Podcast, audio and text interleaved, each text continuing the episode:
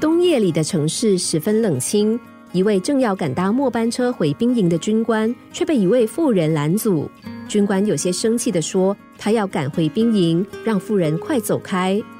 妇人一听，连忙退了一步，但旋即又上前哀求说：“对不起，长官，我不是故意要找您麻烦，只是我有个孩子，他还站在街头。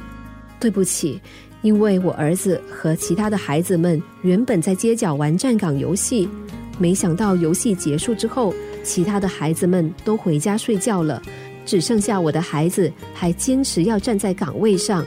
因为他说不行，我的指挥官说没有命令就不能撤退，我不知道该怎么办，只好求您帮个忙好吗？军官听完妇人的解释之后，没有多说什么。便跟着妇人来到孩子的面前，只见军官先是给孩子行个军礼，并报完他的官阶，接着他便严肃的对着男孩说：“孩子，你的表现十分出色，现在你的任务已经完成了，我命令你立刻撤岗回家。”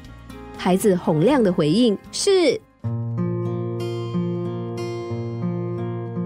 从一个小小的游戏中，我们也看见了孩子们的个性特征。”为了坚守长官命令的游戏规则，男孩虽然表现出固执，却也让我们看见了未来他一定是一个勇于承担责任的人。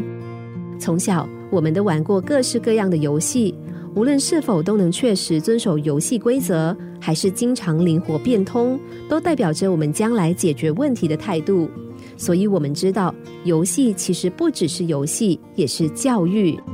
像是办家家酒。孩子们在分担家务的过程中，培养出和家人们沟通协调的能力；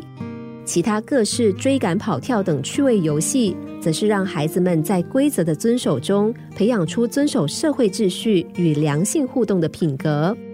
就像故事中，孩子对于命令的遵从，让他在游戏的过程中学会了承担重任与坚守诺言，从中启发了我们一件事。